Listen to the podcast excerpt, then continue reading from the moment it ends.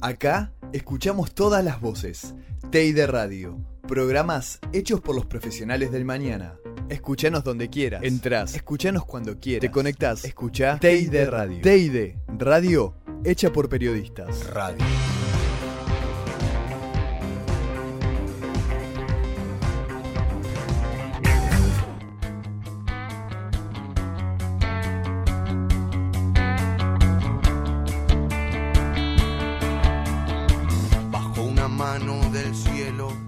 Buenos días, estamos en una nueva edición de esto que dimos por llamar Mitiados, el programa de T y de Radio.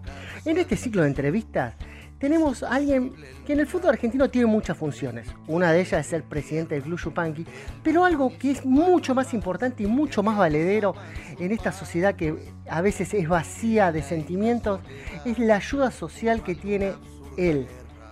Dante Majori. Buenos días, Dante Majori, ¿cómo estás? Te damos la bienvenida. Hola, buen día. Muy bien, por suerte. Contento, contento de esta comunicación. Ahora yo digo, Dante Mayori, miembro del Comité Ejecutivo de AFA, presidente de las divisiones D de AFA, presidente Comisión Estadios de AFA, presidente del Club Yupanqui, presidente del Club Infanto Juvenil y prosecretario de Sidelfa. ¿Cuándo tenés tiempo para vos que le das tanto al fútbol y a los argentinos? Y, viste, es un tema, ¿no? Gracias a Dios, yo tengo una, pequeña pyme familiar que con mi papá, mis hermanas, este, entonces la vamos llevando y ellos son los que me cubren a mí mis obligaciones laborales cuando yo tengo que, salir de mi empresa para, para dedicársela al club, a la AFA o, a los diferentes cargos que tengo. Son los pares que te eligen, son los dirigentes que, quieren que vos los representes y, los acompañes y los guíes dentro de, dentro de la AFA y realmente eso es un orgullo y también una gran responsabilidad, ¿no? Uno tiene un montón de, como vos decías, de cargos, de responsabilidades, no solo en el club, sino en la AFA, con Infanto Juvenil, con la Comisión de Estadios. Yo creo que lo, fundamental es, eh, es este, armar buenos grupos de trabajo, armar buenos grupos de trabajo, obviamente que adelante adelante como, como cabeza puedo estar yo, pero hay mucha gente que lleva adelante las distintas, eh, las distintas comisiones. Y... Como hoy el fútbol está creciendo y gracias a Dios el fútbol femenino también está tomando un vuelo increíble, no solo a nivel mundial, sino a nivel argentino, tenemos unas jugadoras de la hostia. ¿Ustedes eh, antes de la pandemia habían abierto fútbol femenino o no? Nosotros tenemos una historia muy, muy ligada al fútbol femenino del Club Chupanqui. Nosotros fuimos los primeros campeones de la Argentina, pero te estoy hablando del año 90, 89, 90, 91. Fuimos cinco veces campeones argentinos. Eh, el Club Chupanqui fue el primer club de la Argentina que vendió una jugadora a Europa en el año 90. Amalia Flores fue la primera transferencia a, Europa que se hizo de la Argentina de una jugadora de fútbol. Así que nosotros conocemos muchísimo el tema y lamentablemente ahora no lo podemos tener el fútbol de cancha de once porque este, no tenemos la infraestructura, ¿no? Nos está faltando la cancha que en este momento estamos llevando adelante nuestra segunda cancha en el predio de Ciudad Evita. Si Dios quiere y lo podemos resolver, prontamente vamos a tener fútbol de campo. Sí tenemos futsal, que lo llevamos adelante en, nuestra sede social ahí en la calle Guaminí. Y sí, sí, las chicas están trabajando muy bien y, tenemos un gran grupo de mujeres este, futbolistas que, llevan adelante la actividad. Dante, ¿cómo está el Club Yupanqui? Bueno, el club está, obviamente que como, como está el resto de la sociedad argentina, inmerso en una incertidumbre, eh, lamentablemente con las puertas cerradas a cuanto es la actividad social, la actividad deportiva, eh, pero bueno, eh, sí estamos con actividad solidaria en nuestro predio de Ciudad Evita, haciendo viandas todos los días, ya van más de 150 días ininterrumpido ayudando y colaborando con los vecinos de la zona.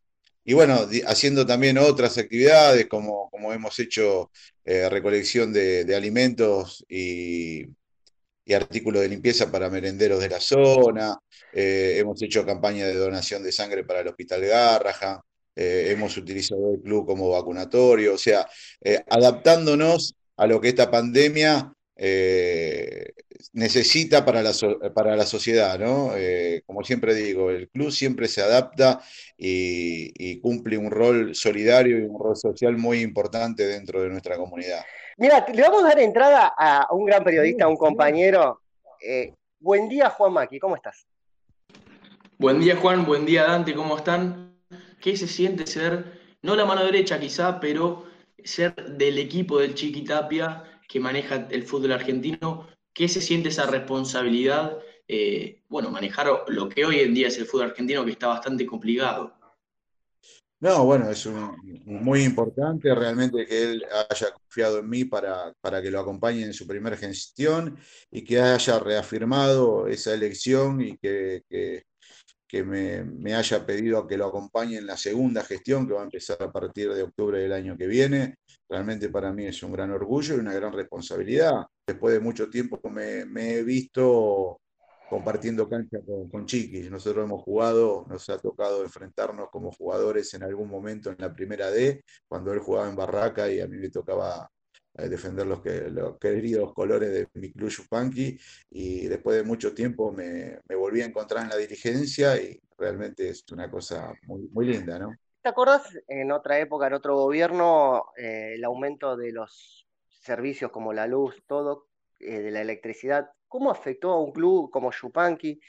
¿Y cómo está hoy respecto a eso? Cuando fue el tarifazo, que fue en el año 2016, 2015, que fue el primer golpe, que, el primer sacudón, que nosotros pasamos de pagar mil pesos de luz a once mil de un día para el otro, eh, nos hizo muy mal, fue realmente muy complejo, muy complicado para nosotros poder eh, resolver. Resolver eh, hizo, hizo que algunas, algunas concesiones que nosotros teníamos en el club se fueran. Realmente la tarifa nos complicó muchísimo el tema de las tarifas. Y hoy, hoy bueno, en la situación de pandemia, hoy no estamos pagando, no estamos pudiendo pagar ningún servicio. Estamos con algunas deudas, se están acumulando. Este, pero bueno, veremos cómo, cómo se resuelve y si llegan estos subsidios por parte del ministro del Ministerio de Deporte que nos ayuden a poder tapar estos agujeros, ¿no? Algunos clubes de, la D, de divisiones inferiores, como, como es la que vos manejás, dependen de subsidios para todo lo que son testeos, porque lógicamente no son económicos. Algunos jugadores no tienen transporte propio, porque se tienen que manejar con el transporte público. Otros clubes solamente tienen una cancha para entrenar. ¿Crees que el, fútbol argentino va a volver, pero va a volver primero con primera división y luego el resto de las divisiones? ¿O van a volver todas las divisiones al mismo tiempo? Mira, el, tema, el, tema, el ya estamos viendo que va a ser, que es gradual en cuanto a los entrenamientos. Vos, eh, evidentemente, si vos tenés los clubes de primera de liga profesional que ya están entrenando hace más de un mes, eh, realmente considero que la preparación física de ellos será para que comiencen primeramente ellos, ¿no? Nosotros, desde el comienzo, eh, desde el comienzo de los entrenamientos hasta la, competencia real, los, médicos y los preparadores físicos nos recomiendan de, 40 a 45 días mínimos, así que yo entiendo que si empieza alguna categoría primero será la, la primera división, que no tenemos ningún tipo de inconveniente, pero evidentemente no creo que comencemos todos juntos si, por ejemplo, determinan que se tiene que empezar el 20 de octubre, nosotros empezando el 15 con 15 días de preparación no podríamos arrancar. O sea, arrancarán las, las categorías que ya hayan empezado antes y que tengan este, los jugadores preparados para que no tengan ningún de lesión o ningún tipo de inconveniente al comenzar la competencia. ¿Crees que la pandemia en Argentina es una oportunidad para mirar a esos chicos que quizás no se miran todos los días, que, que, están ahí para defender el patrimonio del club y que pueden ser los, los pilares del equipo en un par de temporadas? Y no, te hablo solamente de, de, divisiones del ascenso, ¿eh? te hablo también de, de primera división no tengo dudas que va a ser así. No tengo duda que la mayoría de los eh, equipos del fútbol argentino va a apostar en estos torneos eh, a, sus jugadores de inferiores, a sus jugadores juveniles. Yo creo que es el momento de darle la posibilidad de mostrarse y de potenciarse a esos chicos que, vienen trabajando eh, en las juveniles. Así que no tengo dudas de que esta pandemia, esta situación, va a hacer que muchos chicos sean promovidos a primera. ¿Cuál es el puesto que hoy a la Argentina le estaría haciendo falta? Porque en una época éramos fábrica de arqueros, fábrica de enganches, tuvimos al mejor cuatro del planeta que fue Zanetti. Vos decís, hoy, ¿qué nos estaría faltando al fútbol argentino que ves que los pibes no tienen como condición natural o, o que no lo lleva ningún club a eso? Laterales, laterales, laterales y fundamentalmente lateral izquierdo es lo que necesitamos en el fútbol argentino, es lo que, lo que falta, no tenemos tres. Un McAllister, eh, es, el puesto que, que, Argentina necesita formar, te lo digo porque bueno, uno, uno habla con todos los técnicos del fútbol juvenil, con los 120 clubes y todos te dicen lo mismo, eh, laterales y, fundamentalmente un, un, tres, ¿no? Hablamos de, de inferiores, hablamos de, de las dificultades para algunos clubes para volver a tener todo este procedimiento en cuanto a protocolos para la vuelta al fútbol. ¿Cuál es la ayuda que les da de parte de la AFA a los clubes que quizás más lo necesitan? Obviamente los derechos de televisión, nosotros, nosotros en, la divisional D, vos sabés que nuestra categoría no es televisada, o sea, vos prendés Fox y no vas a ver un partido de la primera D, pero la AFA y el comité ejecutivo ha resuelto solidariamente que nos llegue un, porcentaje de esos derechos de televisación, que son el, motor fundamental para que nosotros sigamos funcionando con la actividad eh, futbolística. Realmente el presidente Tapia en esta situación de pandemia ha hecho un gran trabajo eh, acompañando a, los clubes eh, de nuestra categoría. Realmente la AFA ha estado permanentemente acompañándonos y, bueno, eso, eh, continuar con el, con el subsidio ese, con, esa ayuda solidaria, eh, es la mano grande que nos está dando. Con eso podemos seguir adelante y, pensar con, eh, en un regreso del fútbol. Evidentemente, si no tuviéramos eso, no, no podríamos estar soñando con volver. En pandemia, los clubes sufren desde el lado económico. Te quería preguntar, ¿cuánto varió desde el lado de la cuota eh, supongo que hay mucha gente que iba al club que ya no puede pagar la cuota o que se le complica o que la tiene demorada. ¿Cómo es desde ese lado si, hay, si es que hay cuota o simplemente eh, se recibe una, especie de donación o, lo, que se pueda? ¿Cómo se manejan desde ese lado, desde el club? No, mira, el club, el club cobra una cuota social, una cuota social muy baja. Porque ¿De cuánto estamos hablando? la política del club es que, la cuota social no sea un limitante para que los chicos puedan venir al club. Eh, nosotros estamos hablando hoy de los, los niños, tanto 200 pesos por mes.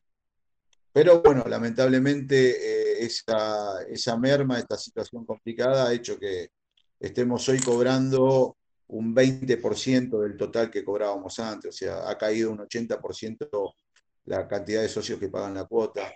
Eh, lamentablemente también ustedes entenderán que eh, las empresas que acompañan, los sponsors que tiene el club, eh, no son las grandes multinacionales, si bien en algún momento hemos tenido a la, gaseosa número uno del mundo, hoy, hoy no la tenemos y, las empresas que acompañan a, a, un club de barrio, un club con fútbol, pero de, barrio como Yupanqui, son el, autoservicio del barrio, la pequeña pyme, y también en esta situación de crisis económica se ha hecho muy complicado poder acompañarlo. Así que eh, la situación eh, es compleja, eh, pero bueno, estamos subsistiendo como podemos, realmente estamos haciendo un gran esfuerzo. tenemos a nuestros empleados, porque si bien el Club Social es el club este, eh, tiene cuenta con, directivos que son los que realizan la mayor parte de las, de las eh, actividades dentro de nuestra institución. Eh, tenemos empleados, ¿no? Tenemos empleados porque por nuestra sede social en situaciones normales pasan 1.500 chicos por semana y aparte tenemos todo lo que es el predio Ciudad Evita, donde tenemos alrededor de 500 chicos que, que van a practicar fútbol. Así que tenemos 2.000, 2000 chicos que, o 2.000 socios que realizan actividad en nuestro club. Este, así que necesitamos eh, gente de mantenimiento, eh, portero, eh, empleados administrativos, tenemos también este, nuestro abogado, tenemos contador, o sea, hay un montón de, gente que depende de la actividad del club, ¿no? Y bueno, realmente en esta situación se está haciendo difícil poder llevarlo adelante, pero hoy, gracias a Dios, podemos decir que el Club Yupanqui está al día.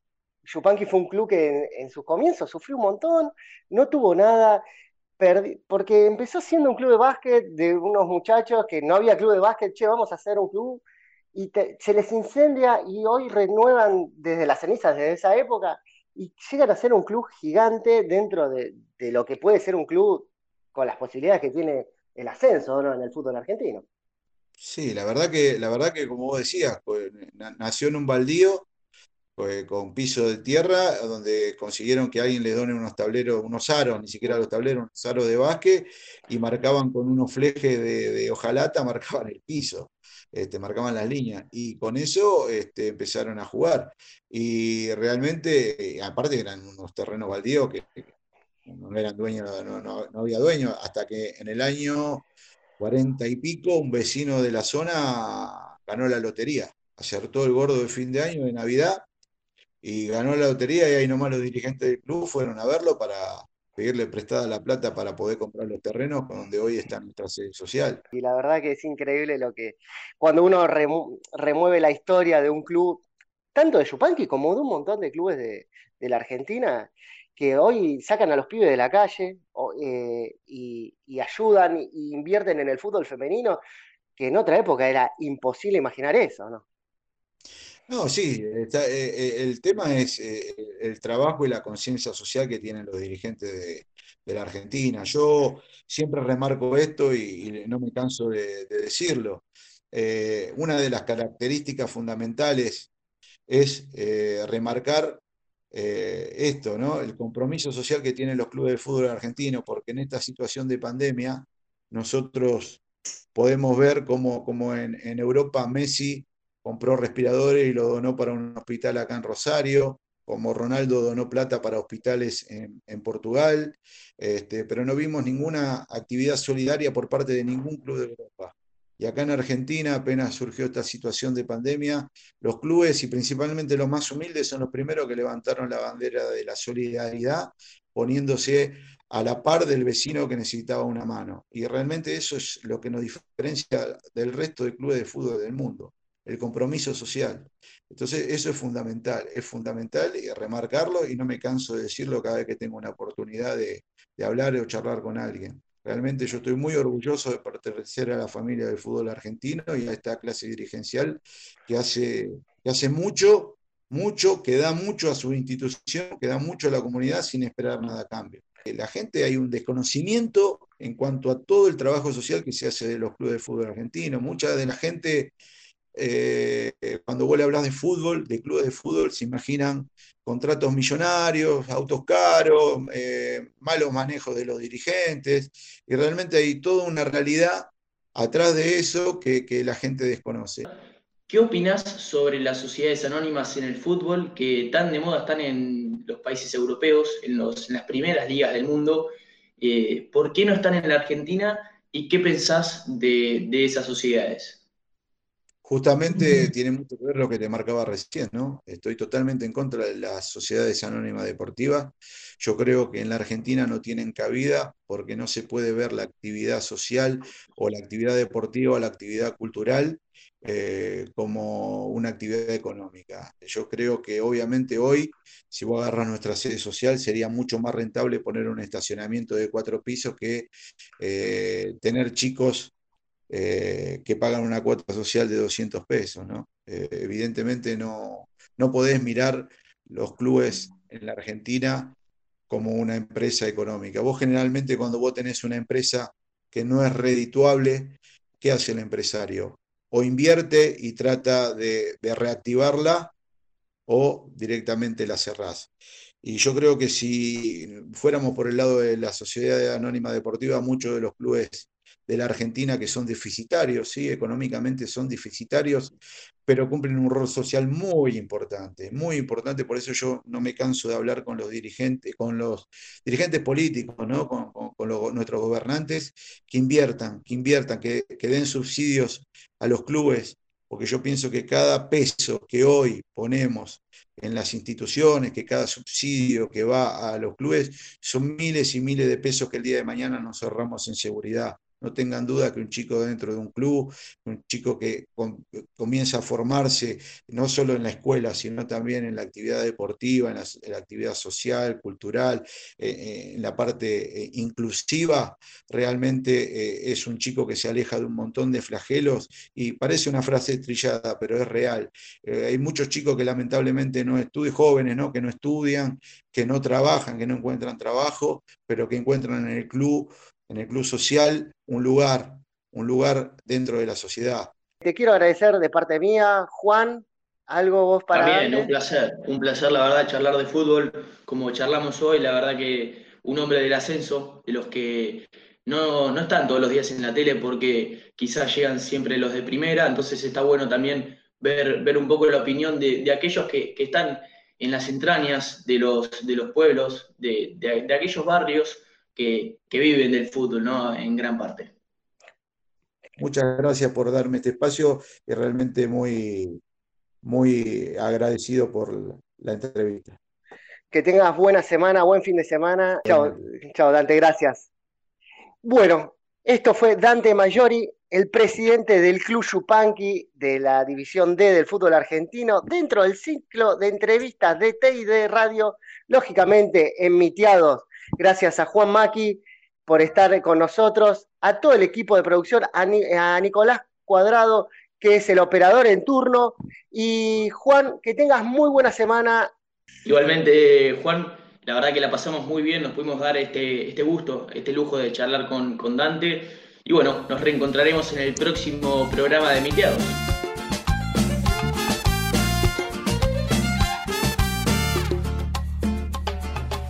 Estoy ya cansado de estar endeudado, de verte sufriendo por cada centavo.